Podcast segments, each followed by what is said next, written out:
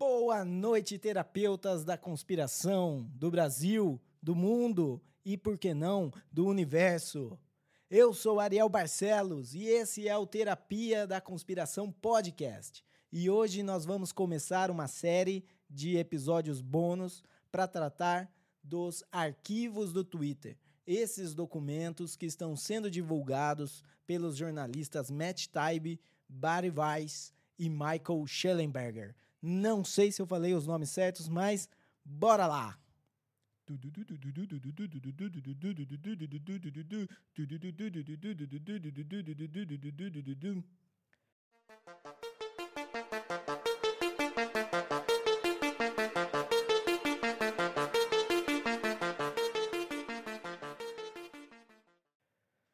Beleza, então o que são esses arquivos do Twitter do que, que eu estou falando? Uh, o Elon Musk prometeu transparência total aí para falar desses casos polêmicos que aconteceram alguns anos atrás, um ano atrás, alguns anos, e eles estão saindo em lotes. Para cada lote que sair, a gente vai fazer um programa bônus. Uh, hoje, o Davi não está aqui com a gente. Eu não sei se ele vai poder gravar os programas bônus, mas se não, eu vou estar tá aqui sozinho. Ou se eu não puder gravar, o Davi grava sozinho. A gente vai ver como vai funcionar isso aí. Bom, então vamos lá. É, como que começa toda essa história, né? O Elon Musk comprou o Twitter faz pouco tempo e falou que o Twitter iria ser, né, de novo, essa ferramenta de liberdade de expressão, de comunicação é, instantânea global, que ele foi a promessa no começo. Né? E ele começou muito bem fazendo isso. O problema é que depois de algum tempo, então o Twitter começou a ter algumas ferramentas para controlar conteúdo, com o intuito de controlar golpes de é, tipo fraudes financeiras, né, golpes para controlar spam. Mas é claro que, que toda ferramenta que é usada para controlar com uma, vamos dizer assim, com um bom intuito, ela pode ser usada para controlar com, com mau intuito. É, né? A mesma ferramenta, né? É isso fica é importante frisar isso para as pessoas que, que defendem uh, leis de fake news, leis de desinformação. Por quê? A mesma ferramenta que é usada para controlar fake news ou desinformação também vai ser usada para controlar qualquer outra coisa que eles queiram uh, controlar, que a pessoa que tiver o poder disso quiser controlar. E é muito legal quando você está aí, tipo, ah, eu concordo com as fake news que eles estão querendo controlar. Hoje, hoje você concorda. Uh, pensa essa mesma ferramenta nas mãos do o político que você mais odeia, seja ele de esquerda ou de direita, nas mãos da pessoa que tem o poder para fazer uma ferramenta que, que é feito por uma coisa que você concorda, também vai ser usado por uma coisa que você não concorda. E ela sempre vai crescendo. Né? Esse caso do Twitter ele é muito bom para mostrar isso. Como uma ferramenta que foi usada primeiramente para controlar spam e fraudes. De repente, estava controlando opiniões políticas e, no que a gente vai cobrir hoje aqui, uma matéria do New York Post.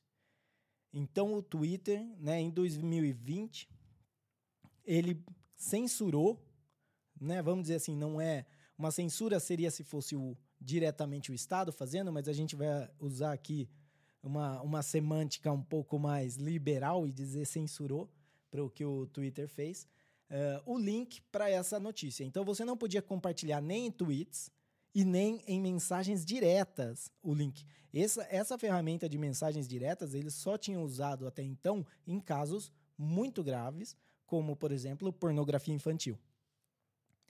Uh, e foi usado dessa maneira. Então, que, o que, que ficou? Todo mundo sabia, era explícito, né? Tipo, no, o Twitter não escondeu que ele bloqueou uh, o link, mas até hoje, até, é, até a, a publicação dessa, desse material por Matt Taibbi, ninguém sabia exatamente quem tinha mandado. Podia ser do próprio pessoal executivo do Twitter, podia ser como a gente viu o Mark Zuckerberg falando uh, no Joe Rogan, uh, um agente do FBI, né? E o, o que teria sido. E agora, com a publicação desse material, a gente sabe. Então, beleza. É, antes da gente entrar direto no, no material, só para falar um pouco da matéria que foi, né? Então, o que, que é? Quem que é Hunter Biden, para começar, né? A matéria do New York Post, ela falava do Hunter Biden. Hunter Biden, que é o filho do Joe Biden, um cara que é conhecido pelo quê? Fumar crack, ter relações sexuais com a, com a viúva do irmão é, e executivo de uma empresa de energia na Ucrânia sem nunca ter tido experiência na área. Então, só para começar, tipo, mesmo sem a matéria, só os fatos que a gente já tinha do cara já mostra que era gente boa pra caralho. Né? E o que, que a matéria falava? A matéria expunha e-mails onde o Hunter Biden apresentava um executivo da empresa, né, a empresa Barisma, uh, ao pai dele. O pai dele, na época desses e-mails, era vice-presidente dos Estados Unidos. Então, a matéria aponta uh, essa, essa, esses e-mails de apresentação e como, nove meses depois, após esse e-mail, um fato que já era conhecido, Joe Biden pressionou uh, o presidente da Ucrânia para demitir um procurador, né, um procurador geral, procurador geral não, um procurador da Ucrânia. Uh, e, coincidentemente, esse procurador tinha planos para investigar essa empresa Barisma. Cara, a Ucrânia hoje, a galera, tipo, tá pagando um pau como se fosse assim o ápice da moral de um estado, nação, como eles são as pessoas mais bonzinhos do mundo. E até ano passado, a, a Ucrânia era conhecida pelo quê? Não, um estado repleto de corrupção, de oligarcas e nazistas. E hoje, não, hoje não. Hoje é um país belo e moral. Por quê? porque agora tem um inimigo pior. Então, beleza. Uh, além né, desse fato da relação de, com o pai, o que fica. Cara, é, é muito óbvio, tá ligado? Tipo, Hunter Biden, cracudo, é, come a cunhada, não tem experiência na área. Poxa, vou contratar esse cara para ser o executivo aqui com um salário de 50 mil dólares por mês. Né? Tipo, é. é... Cara, não precisa não precisa ser muito esperto para ver que essa contratação dele era uma contratação com fins políticos e não com fins né, de, de, de da empresa ser colocada lá. Uh, além desses e-mails, o que mais que tinha nesse laptop que foi achado? Também tinham uh, materiais dele se drogando, uh, em, e tendo relações sexuais aí com uma mulher e outras imagens pornográficas.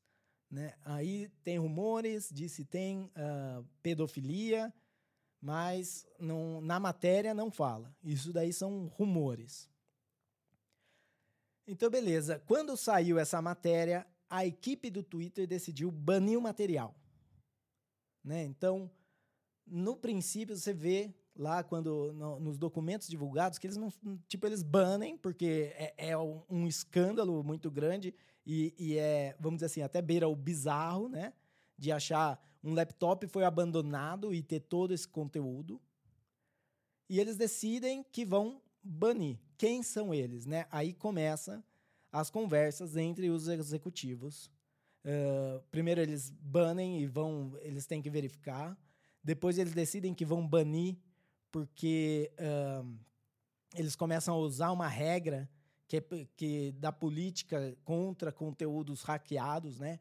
Então eles falam que o, se o laptop foi deixado lá, é, é, conteúdo hackeado, então eles vão bloquear. E mesmo aí, tipo, várias pessoas da, da né, na conversa entre os executivos falavam: eu não acho que encaixa tanto nessa. É, nessa política, porque isso me parece mais que era voltado para a inteligência internacional, hackeando e fazendo coisas, uh, por exemplo, que eles acusaram a Rússia de ter feito na eleição de 2016. É, e tem. Então, ficou, fica essa conversa. Várias, tem várias conversas a respeito disso. E aí você pensa, cara, uh, o Twitter é uma empresa grande, né? Uma empresa aí que, que saiu, de, foi, começou pequeno, mas que hoje é uma empresa gigante. Tudo bem, não é uma empresa que dá lucro. A gente nem sabe se ela vai dar lucro ainda. Tem, né, uh, tem um monte de empresa aí que está vivendo de crédito, que é um zumbi andando, que não dá retorno e, está aí. Então, será que o Twitter é, vai dar lucro um dia? Não sei. Mas é, o que importa é que, vamos dizer assim, o que você esperaria de uma empresa que tem ações na bolsa, que tem, é, né, que, que é conhecida no mundo inteiro, né? O mundo inteiro usa, é tão que as coisas fossem mais organizadas dentro do Twitter. Mas não é. E aí é que a gente que a gente vê olhando essas conversas, né? Então, porque um fala, não, mas por que que tá, por que que tá banido? Ah, não sei, é, tem, é, não sei. E daí de repente alguém joga, não, porque tem essa política de material hackeado, por isso que tá.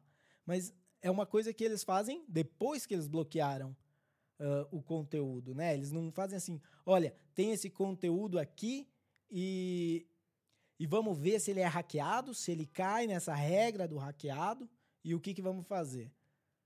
Cara, e é, é incrível isso. É incrível porque, assim, sempre quando a gente fala de alguma conspiração, de alguma coisa, fala: ah, não, mas alguém ia falar.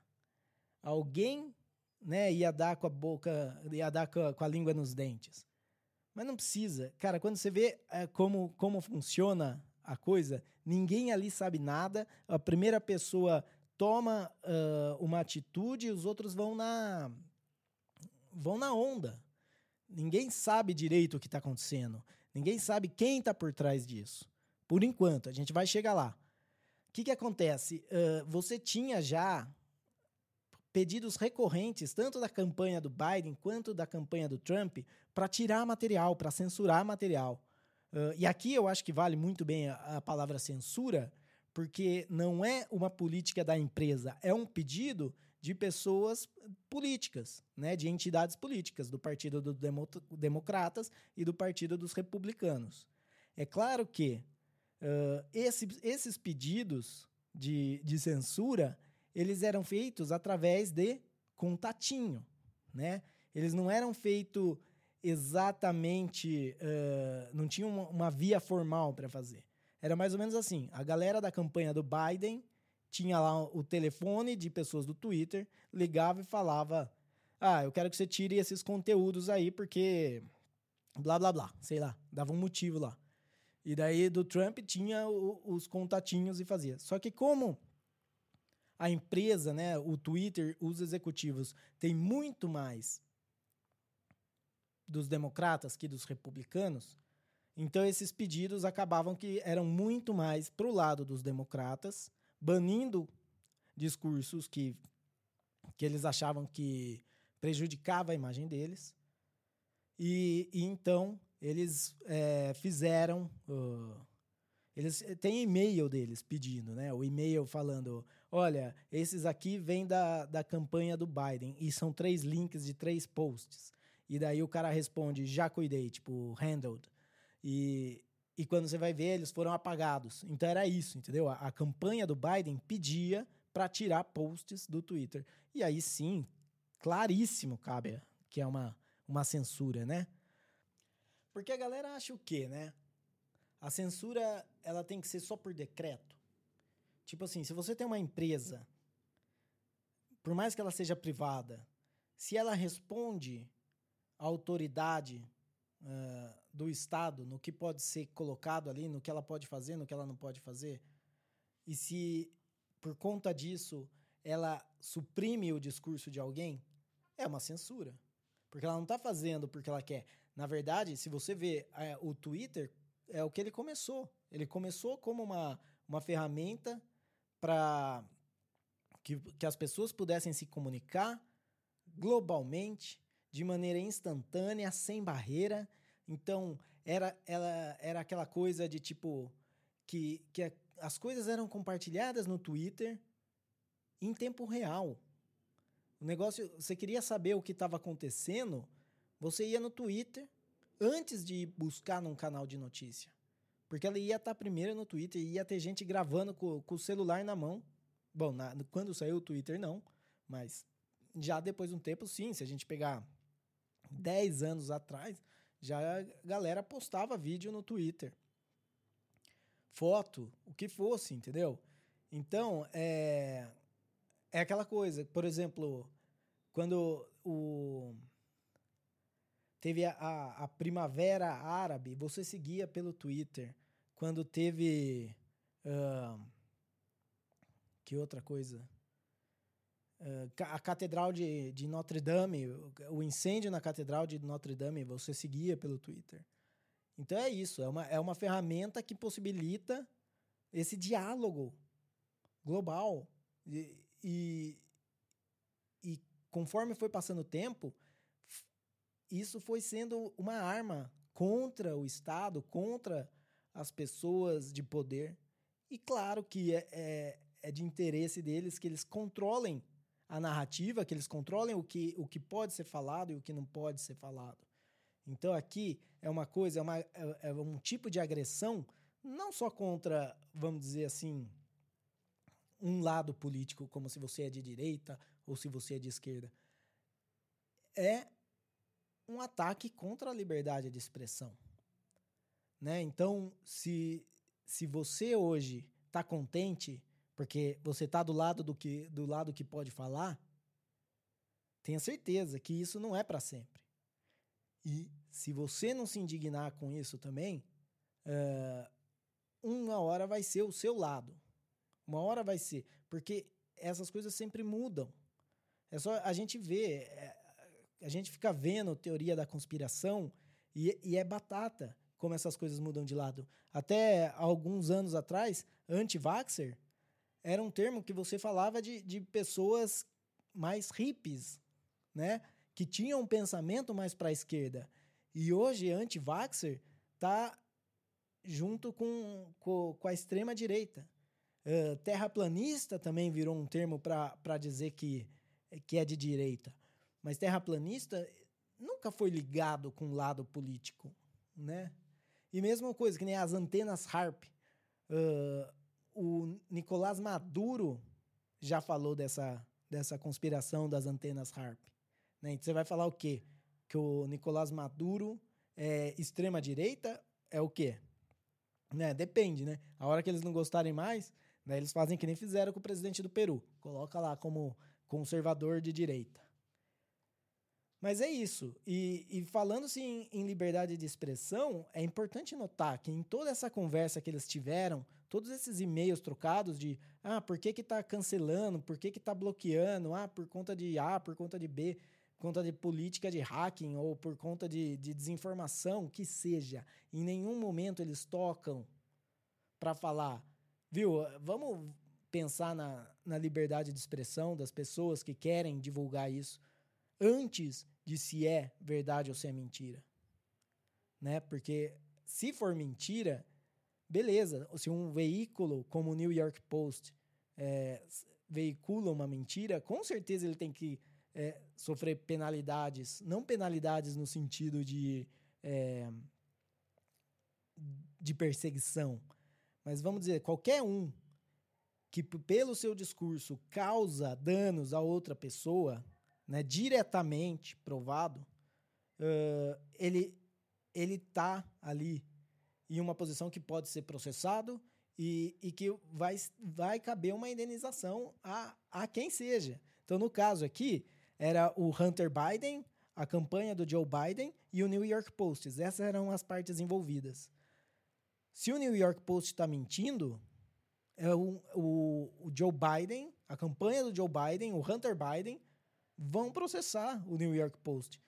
Porém, eles nem negaram a informação. Você não tinha uma negação do que estava sendo ali de, das pessoas envolvidas. E o Twitter já tomou né, a, a dianteira e, e foi. Quando começa a se falar de liberdade de expressão nesses, no relatório, né, nesses documentos que foram publicados, é feito por um deputado, inclusive um deputado democrata, que ele manda um e-mail para saber é, o que está acontecendo e, e a resposta é tipo, não, a gente bloqueou por conta dessa política, não sei o quê, e... Mas eh, se você precisar de mais informação, eu posso te ligar, eu vou te copiar também com a equipe de Washington, e você pode falar com eles, não sei o quê.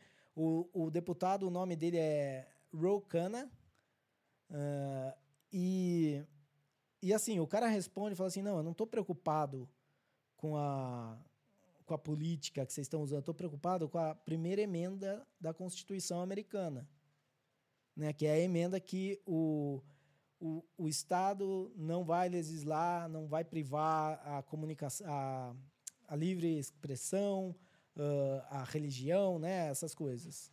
E é uma coisa que eles, eles até então levavam muito a sério, né? Já faz alguns anos que, ou talvez décadas, que para alguns é tipo, não é tão importante assim. Mas então é, é o único cara, e é um deputado democrata, que está se importando com, com, o fator da liberdade de expressão dentro disso. E então fica assim. Né? E, e depois você tem ainda uh, um ex-agente do FBI entrando na história e suprimindo e vetando esse material que foi divulgado. Então, primeiro teve toda essa história e depois eles tiveram que, que soltar, e daí foi todo o caso que o, o Elon Musk é, demitiu esse, esse ex-agente do FBI e eles viram e soltaram mais material falando da, da, do envolvimento dele nessa parte. Né? Porque ele também a, falou que não deveria, que não pode ser divulgado. E, e como a gente sabe, pelo que o Mark Zuckerberg falou no Joe Rogan Experience, que o FBI estava envolvido nisso, porque o Facebook não chegou a banir o post do New York Post, é, mas ele deu um, um shadow ban, entendeu? Ele reduziu alcance, ele não, não aparecia. Se você postasse, beleza, você postou, mas não vai aparecer na timeline das outras pessoas. Talvez até seria marcado como desinformação. É, mas o Twitter tomou uma, uma medida completamente drástica e completamente desrespeitando os usuários, porque. E eu nem sei, eu acho que às vezes eh, até causa né, o, o, o efeito Streisand. Porque o Twitter bloqueou, muita gente ficou sabendo desse artigo porque o Twitter bloqueou. Porque daí você tinha duas notícias rolando. Uma era o, a matéria e outra era que o Twitter tinha bloqueado a matéria. E o Twitter bloqueando a matéria também ele cria muito espaço para rumor. Então, que nem eu falei, tem esse rumor aí da, da pedofilia, né, de imagens de pedofilia, mas isso não está na, na matéria do New York Post. New York Post fala assim de uh, um vídeo onde ele estava fumando crack e tendo relação sexual com uma mulher desconhecida. Em nenhum momento falou de idade da mulher, que é desconhecida também, e imagens pornográficas. Mas vai saber, né? Tipo, um cara, né? Você pega o perfil do cara uh, que o cara mete com a, com a cunhada, com a viúva do irmão. O cara usa drogas pra caralho. É, tá envolvido lá com, com empresa que dá o cargo para ele só para ganhar influência política, só para conseguir alguma influência. Tipo assim, não, não precisa ter, não precisa ter nenhum escândalo para você saber que não é um, um cara que você quer andar junto. Tá ligado? Não é, não é um cara é, né, que você vai poder confiar. Mas beleza. Uh, então é isso. E o. E acho que a gente vai, vai ficando por aqui agora. É, as próximas, os próximos episódios que a gente vai fazer já tem mais divulgação, então hora que eu tiver um tempo, eu já vou gravar. A gente provavelmente vai sair um episódio desse por semana. E, e assim, a gente vai fazer. Eu vou fazer um resumão, vou pegar e gravar aqui para para não precisar de muita edição, para não precisar de muito recurso em cima. Então, os próximos é: tem as listas negras secretas, é, que é o capítulo 2 dessa saga. Depois tem a remoção do Donald Trump, que tem em duas partes, né? Um, uh, o que acontece até o 6 de janeiro, e depois tem outro sobre o 6 de janeiro. Então, eu vou ver se esse aí eu consigo fazer em um episódio só ou se separa em dois. Talvez eu achei que o material que eu tinha para falar aqui ia ficar muito extenso e talvez até ficou, porque eu, eu tô falando sozinho aqui e então é mais é mais difícil, né? Quando tá o Davi, pelo menos a gente viaja junto, né? Então daí fica uma hora de podcast, porque 30 minutos é a gente viajando na maionese e tem aí 30 minutos que é realmente a gente falando do, do conteúdo que é para falar. Mas beleza. É, se você escutou até aqui, muito obrigado. Espero que tenha curtido. Uh, se achou que ficou muito maçante, se tem algum feedback para dar, entre em contato com a gente, seja pelo Twitter, arroba podcasttdc, uh, Terapia da Conspiração, ou então pelo e-mail, contato, arroba terapia da conspiração.com. E também lembrar, né, a gente aqui é podcast em 2.0, Uh, se quiser achar um aplicativo compatível com podcast em 2.0, é podcastindex.org. E um, podcast, um aplicativo que eu gosto de usar é o Fountain, que você encontra no fountain.fm. Então, esses links vão estar na descrição do episódio. E é isso aí. É, até mais. A gente vai. Os, os episódios semanais continuam normal. E é isso aí, então. Eu fico por aqui. E se eu falei alguma verdade, saiba que foi sem querer.